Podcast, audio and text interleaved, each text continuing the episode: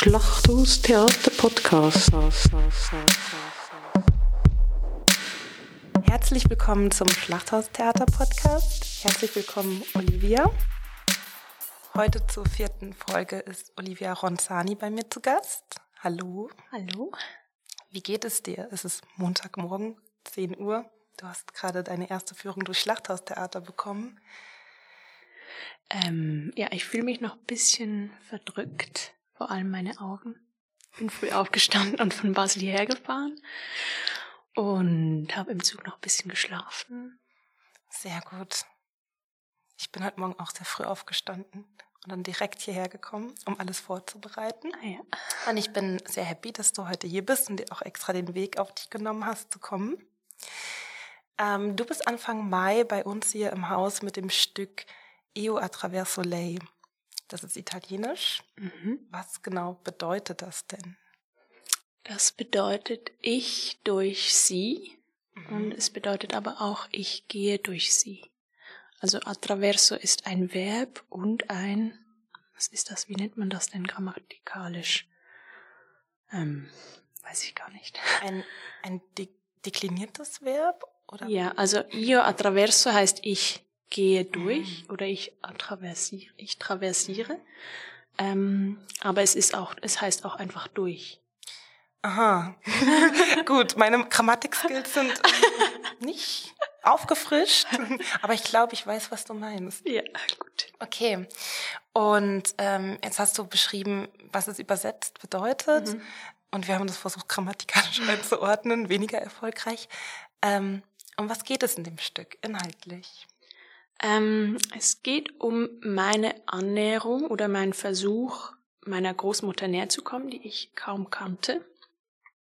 Und dabei ähm, meine eigene Perspektive zu erkennen und zu hinterfragen oder mein Wertesystem, ähm, meinem Wertesystem auf die Schliche zu kommen.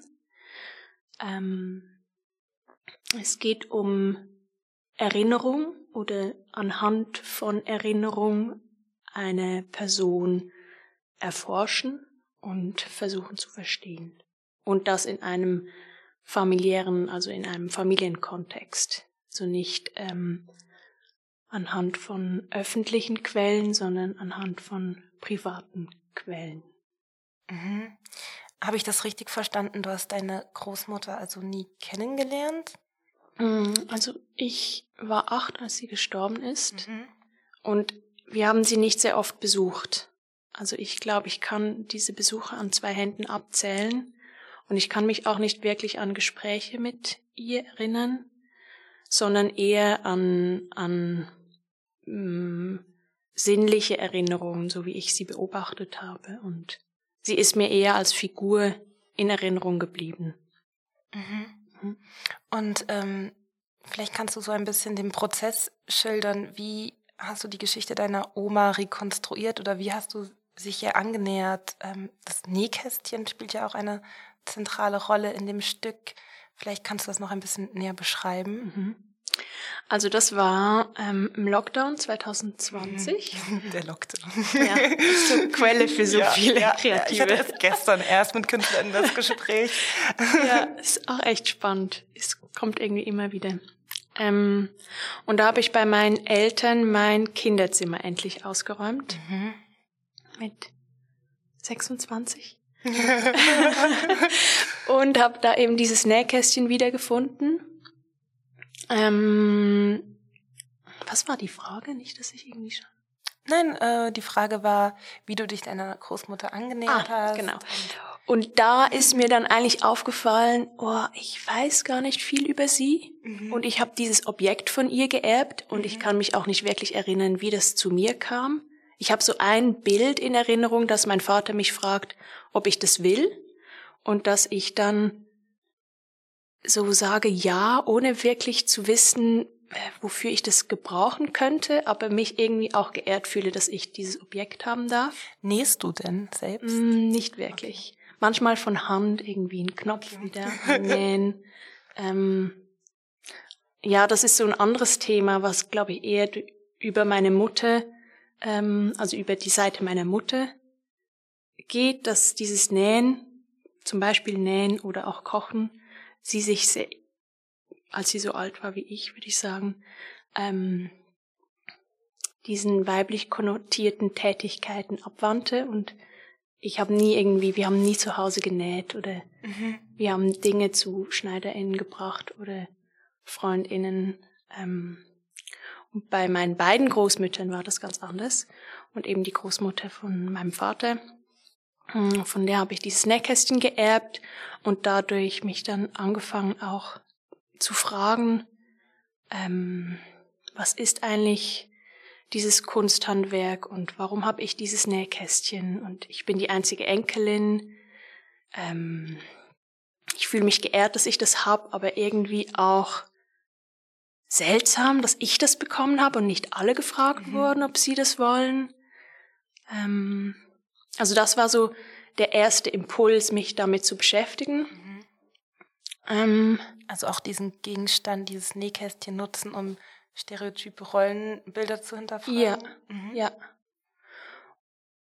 Ähm, ja, und in diesem Nähkästchen war eben so eine kleine Italienfahne. Und die hat eigentlich meinen Blick so auf sich gezogen, weil ich immer die Geschichte von meinen Großeltern gehört habe, dass die ähm, in zweiter Generation in der Schweiz lebten und sich so in den 40er, 50er, 60er Jahren sehr assimiliert haben und aufgehört haben, Italienisch zu sprechen. Ähm, und sich so sehr an schweizerische Standards angepasst haben und gesellschaftlich aufsteigen wollten. Und dann war da dieses Italienfähnchen in diesem mit Schweizer Bauernmalerei bemalten Nähkästchen und ich dachte mir, wow, das ist doch so super, super symbolisch. Außen schweizerisch und innen ist irgendwie noch so ein italienischer Kern. Mhm. Und dann ähm, dachte ich mir eben, ah, irgendwie hat meine Großmutter da vielleicht ein Geheimnis gehabt oder so eine italienische Identität für sich noch ausgelebt und das kam aber nicht wirklich an die Öffentlichkeit. Ähm, und bin dann da ganz neugierig zu meinen Verwandten und habe die ausgefragt und da kam irgendwie nichts wirklich raus oder ja, vielleicht wenn es ein Geheimnis war, dann weiß ja auch niemand davon. Ähm, aber irgendwie war so diese Spur eben so vielleicht auch so von mir so eine Sehnsucht von Wurzeln ähm, entdecken und herausfinden, was verweigert oder unterdrückt wurde in der Familie und wissen wollen, wo das stecken geblieben ist. Ähm, aber dieses Italienfähnchen, da gab es eher so kurze Aussagen, aber nicht so große Geschichten über meine Großmutter. Ich habe mir dann halt meine Großmutter als Heldin vorgestellt, die irgendwie im Geheimen an italienischen ähm, Vereinstreffen ging oder sich irgendwie einsetzte für. Es gibt ja auch ähm,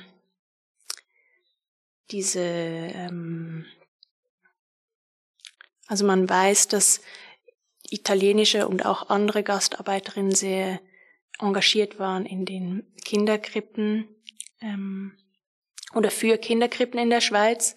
Und ich dachte mir dann halt auch, ach, vielleicht war sie da engagiert und habe mir das so vorgestellt, aber dem ist alles nicht so. Und darüber bin ich dann auch auf diese ähm, Wunschvorstellung von mir gekommen oder habe angefangen, mich zu hinterfragen und so zu merken, ah, ich will irgendwie in meiner Großmutter was sehen und wovon erzählt das eigentlich und warum kann ich sie nicht einfach so annehmen, wie sie war oder ähm, was, wie hätte ich sie gerne und warum hätte ich sie gerne so und was ist denn meine Perspektive als weiblich sozialisierte Person im 21. Jahrhundert, die auf eine weiblich sozialisierte Person im 20. Jahrhundert schaut und was sind meine Erwartungen und ähm, ja.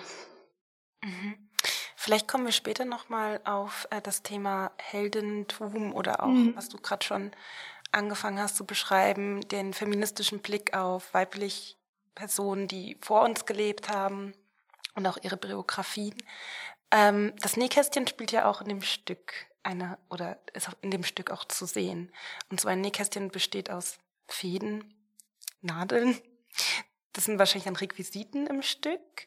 Mit was arbeitest du noch ähm, auf der Bühne, um dich deiner, deiner Großmutter anzunähen? Oder wie können wir das vorstellen? Ähm also, was tatsächlich eine Rolle spielt im Nähkästchen sind die Knöpfe. Aha, stimmt, Knöpfe gibt es auch. Weil da gibt es, ist, ich habe die mal gezählt, das sind 300 oder waren zumindest mal 365 vor einem mhm. Jahr. Und das hat mich so fasziniert, dass ähm, sie eine so große Knopfsammlung hatte und wahrscheinlich im Moment reagieren konnte, wenn irgendwo ein Knopf fehlte. Mhm. Schlussendlich ist tatsächlich das Nähkästchen eher als Objekt präsent, so als ähm, materielle Überlieferung oder als etwas Physisches, das noch hier ist von dieser Person, auch als Objekt, das ähm, diese Person angefasst hatte und ich mir vorstellen kann, ihre Hände waren auch mal in und an diesem Nähkästchen dran. Mhm. Und dann gibt's eben private Familienfilmaufzeichnungen, die ich von meiner Tante bekommen habe, mit denen ich arbeite auf der Bühne. Auch so als ähm, Blick in die Vergangenheit und als Möglichkeit, mich dieser Person anzunähern.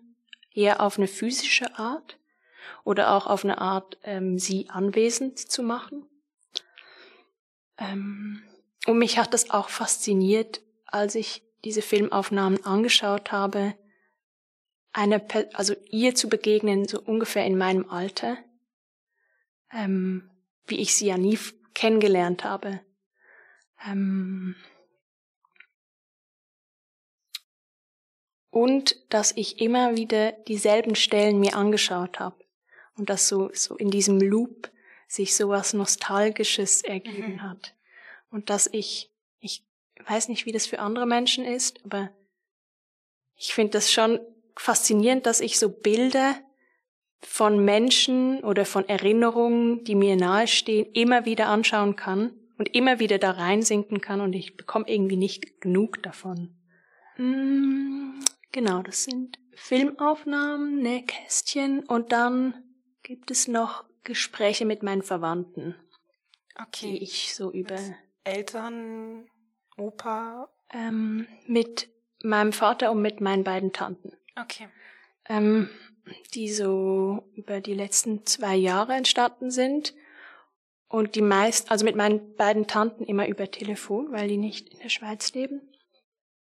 Und die habe ich so während dem Prozess angefangen zu verarbeiten und mir anzueignen. Ihre Aussagen, ich habe das eigentlich alles aufgenommen, aber dann irgendwann gemerkt, ich will das, dass das durch mich durchgeht und nicht ähm, so original, ich das Original verwende, und auch irgendwann gemerkt, es ist nicht ein dokumentarisches mhm. Stück, sondern es ist, es zeigt eine Auseinandersetzung. Ähm, und ich zeige eigentlich nicht die Dokumente, sondern ich eigne mir die auf eine Art an oder ich gehe da durch und es geht um den Prozess, die ich mit diesen Dokumenten durchgehe. Okay, also da sind wir wieder beim Durchgehen. Ja. ähm, das klingt nach einer sehr aufwendigen Recherche. Wie lange hast du denn daran gearbeitet, bis es dann letztendlich auf der Bühne zu sehen war? Mm. Also ich finde es ja immer sehr schwierig, so in Zeitangaben wiederherzustellen. Ähm, aber eben 2020 habe ich das Nähkästchen gefunden und dann ähm, habe ich 2021 angefangen, mir ein Team zusammenzustellen. Ähm, und dann war am Anfang auch so diese Arbeit oder Recherche mit Video, wie kann ich mit Video arbeiten, ähm, sehr wichtig. Das war so im zweiten Halbjahr 21. Und dann habe ich intensiv 22 mit Verwandten gesprochen. Und dann kam so ab der zweiten Hälfte 22 der Probenprozess. Also ja, so knapp drei Jahre, aber ich habe natürlich nicht die ganze Zeit daran mhm. gearbeitet, mhm. aber immer wieder. Immer wieder phasenweise. Ja. Okay. Ähm, ja, dann würde ich auf das Thema zurückkommen, die feministische Perspektive. Ähm, du beschreibst selbst, es ist auch eine Auseinandersetzung mit Gedächtnis und Erinnerung. Ähm, aus einer bestimmten Perspektive. Vielleicht können wir das nochmal genauer erläutern. Was mhm. bedeutet mhm. das, dieser feministische Blick mhm. auf deine Großmutter, auf die Menschen, die vor uns gelebt haben? Mhm. Also für mich bedeutet das eben einerseits, dass ich meine Perspektive immer ähm, reflektiere, mir bewusst bin, dass ich aus einem Heute betrachte und nicht wirklich ähm, rekonstruieren kann oder nachvollziehen kann, in was für einem Spannungsfeld diese Person lebte.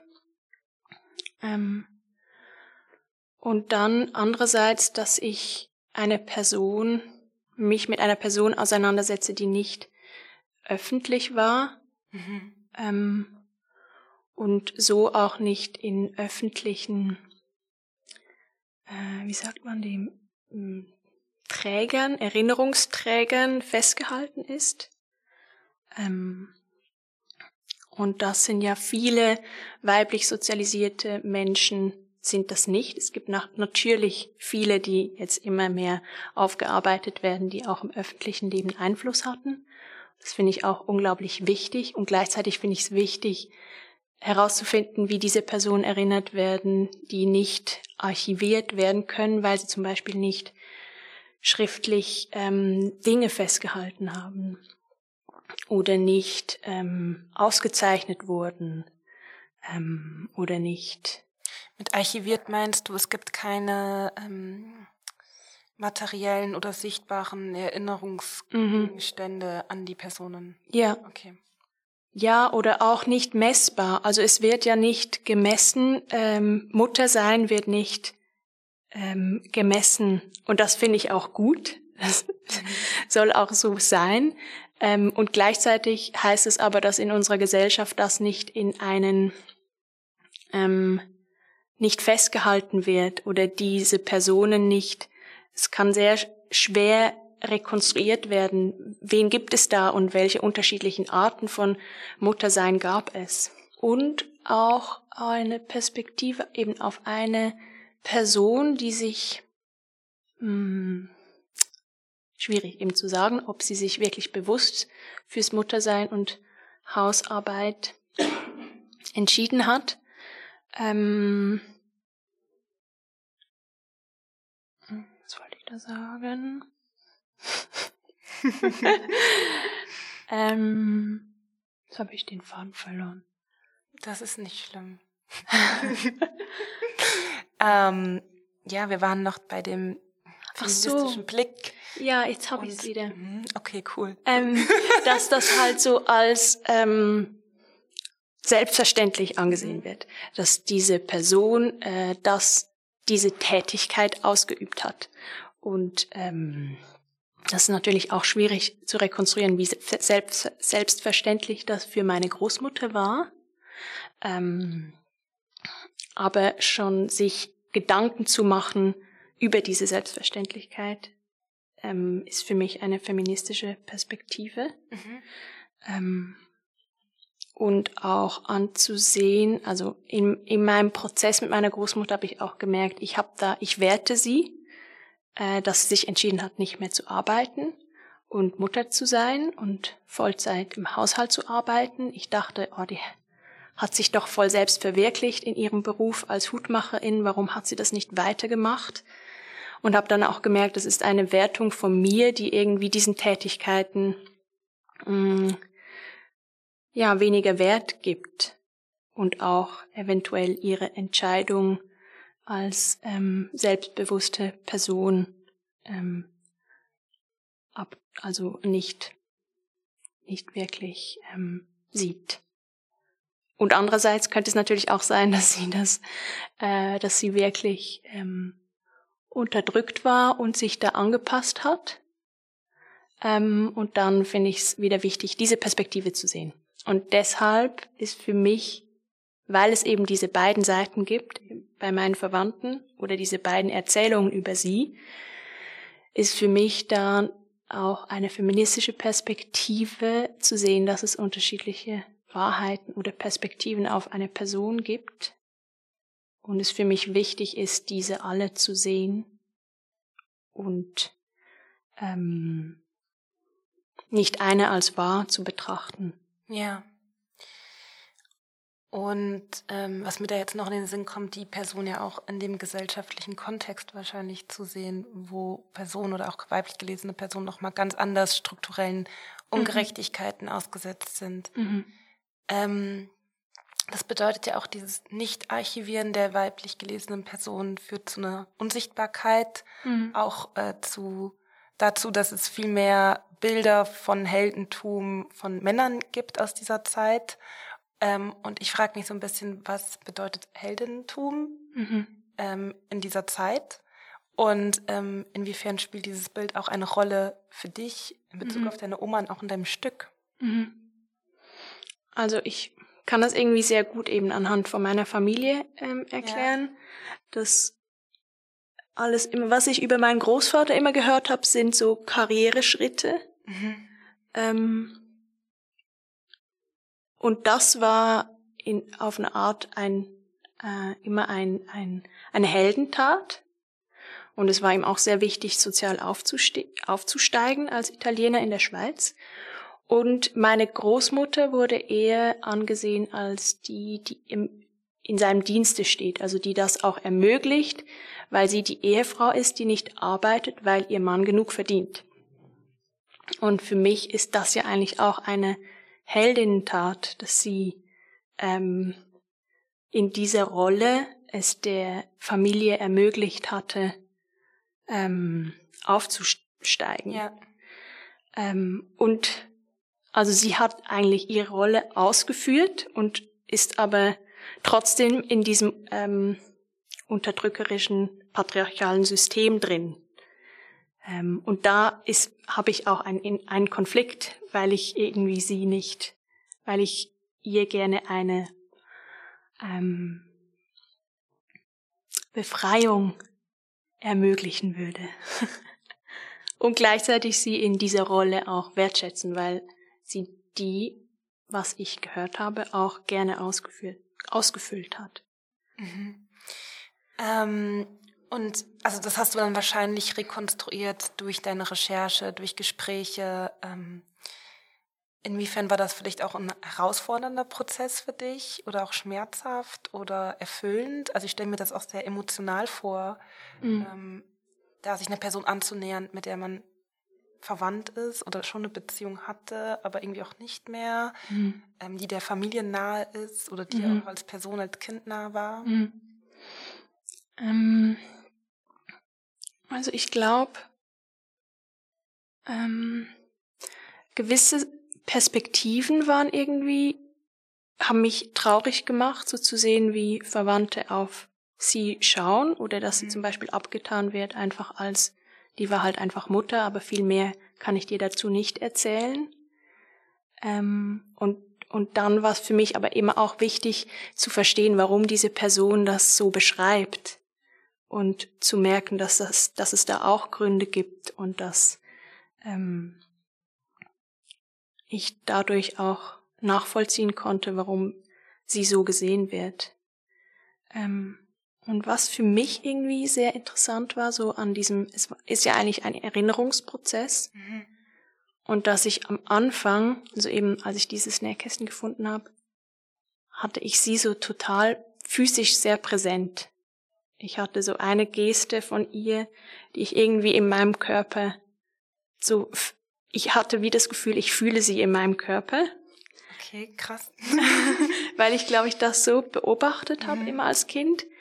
Und je mehr ich mich auch mit Anekdoten oder Geschichten, Erinnerungen anderer Personen beschäftigt habe und mich so versucht habe, ein, einzuarbeiten, wurde das, glaube ich, auch mehr ein ähm, ein rationaler Prozess. Und diese physische Erinnerung kann ich nicht mehr wirklich so rekonstruieren, wie das vor drei Jahren war. Und das fand ich irgendwie ziemlich faszinierend, dass auch so, dass eben die Art von Erinnern sich verändert und, und Präsenz von Erinnerung sich auch verändert. Ja. Ähm, ich bin schon sehr gespannt auf das Stück. Anfang mal zu sehen. Ähm, ich würde jetzt zu der letzten Frage kommen, die auch nochmal deine Großmutter und Heldinnentum betrifft. Ähm, Im Rahmen des Stückes sammeln wir für eine kleine Ausstellung in unserem Foyer diverse Geschichten und Erinnerungen von Großmütter, also laden eigentlich unser Publikum ein, ähm, uns Geschichten zu schicken. Und diese Ausstellung kann dann vor und nach der Vorstellung besucht werden. Und da geht es um Lieblingsgeschichten, Lieblingserinnerungen an die Großmütter. Und jetzt wollte ich dich fragen, hast du eine Lieblingserinnerung oder bist du auf einen Gegenstand oder auf irgendein Bild gestoßen während deinem Rechercheprozess, wo du sagst, das ist mein Lieblingsstück, das ist meine Lieblingserinnerung oder kannst du das gar nicht so sagen? Ja, also ich habe diese Frage ja schon vorher bekommen, deshalb habe ich mir was überlegt, weil ich auch dachte, ich will was ähm, teilen, was nicht im Stück ist. Okay, sehr cool. Das rausgefallen ist. Und zwar gibt es so ein Foto von mir ungefähr fünfjährig mhm. und meiner Großmutter, die uns besucht hat. Oder vier vielleicht. Und wir sitzen am Tisch und strahlen beide und lachen so. Also ich glaube, wenn es, wenn es vertont wäre, dann würde man wahrscheinlich uns lachen hören. Ähm, und, und ich kann mich eben an diesen Moment nicht erinnern. Und ich finde aber dieses Bild so unglaublich schön, weil ich auch nicht wirklich Erinnerungen habe an meine Großmutter lachend, sondern eher, hm, ja, stumm. ähm, und ja, deshalb ist das so eine äh, Lieblingserinnerung. Lieblingserinnerung. Und dieses Foto hast du bei dir oder? Ähm das liegt in meinem Recherchematerial. Okay, sehr schön. Eine sehr schöne Erinnerung. Ja, danke fürs Teilen. Und danke, dass du hier auf Besuch warst in Bern im Schlachthaustheater in diesem tollen Gewölbekeller am Montagmorgen. Ähm, wir sehen uns dann ja schon in ein paar Wochen. Ja, vielen Dank für die Einladung zum Sehr, Podcast. sehr gerne, sehr gerne. Bis bald. Bis bald. Tschüss. Tschüss.